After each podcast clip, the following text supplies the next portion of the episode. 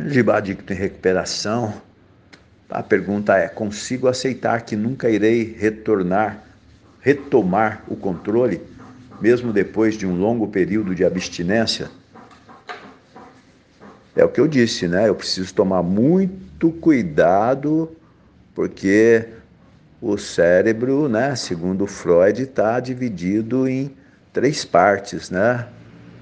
Uma, os instintos, e o instinto é aquele que age como um animal, né? Que aprendeu erroneamente que aquilo faz bem.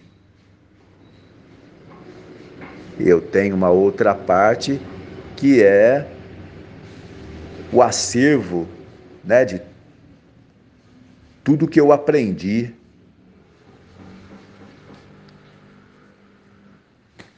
E esse tudo que eu aprendi,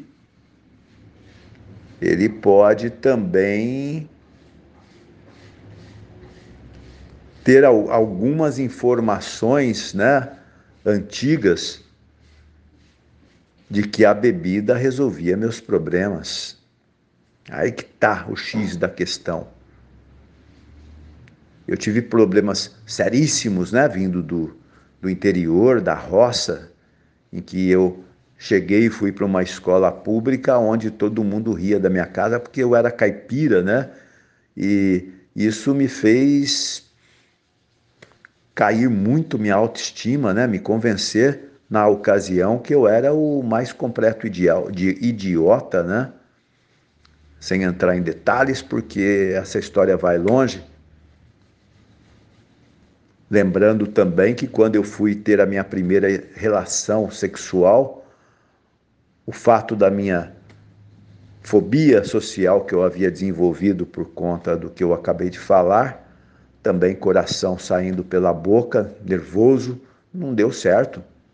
E eu saí de lá pensando até em me matar.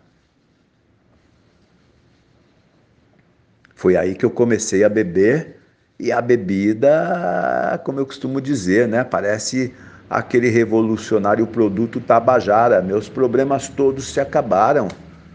Acabou a fobia social, acabou o problema sexual. Ela resolveu tudo e isso ainda está num diário antigo lá no fundo, né, do dessa parte do cérebro que registra informações.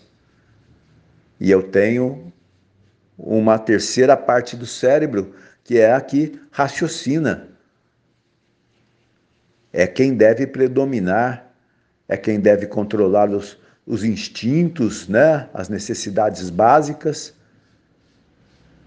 e é quem deve selecionar em todo, todo o conhecimento que eu tenho né? ao longo da minha existência o que é bom e o que não é. Então, volto a repetir, né? É, depois de 31 anos parado de beber, por conta de uma raiva muito forte, três horas da manhã, tremendo, com raiva, pensando no que falar para a pessoa, e aí vem esse arquivo antigo, autossugerindo: você já está 31 anos parado de beber, vai na lojinha de conveniência, bebe uma dose, amanhã é outro dia, é um caso excepcional e eu acho que a minha capacidade de raciocinar chegou a cogitar, falou assim: é, quem sabe? E esse quem sabe fez eu ter uma síndrome de abstinência forte, salivação, sentir uma paz, esquecer da raiva. Foi aí que eu me lembrei de tudo que eu passei em 1982, de tudo que eu perdi, de todo o sofrimento eu dobrei meu joelho, coloquei minha cabeça sobre o colchão e pedi Deus, me dá força só até amanhã que eu volto para a sala e faço rigorosamente os doze passos. E falando, né, mesmo sendo repetitivo, falando tantas vezes a mesma coisa, cada vez eu reorganizo mais, né, esse, esses pensamentos, essa todas essas informações que eu tenho numa parte do meu cérebro, né? E espero que eu não passe mais por isso. principalmente, né? Porque eu estou estudando muito as emoções, porque, como eu disse, né? A emoção ela pode tirar a minha capacidade de raciocinar tanto quanto a bebida.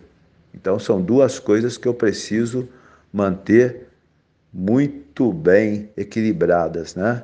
Por isso que eu lembro que todo dia às 16 horas tem aqui no grupo de WhatsApp do IFL o EA, Emocionais Anônimos, para cuidar exatamente das emoções.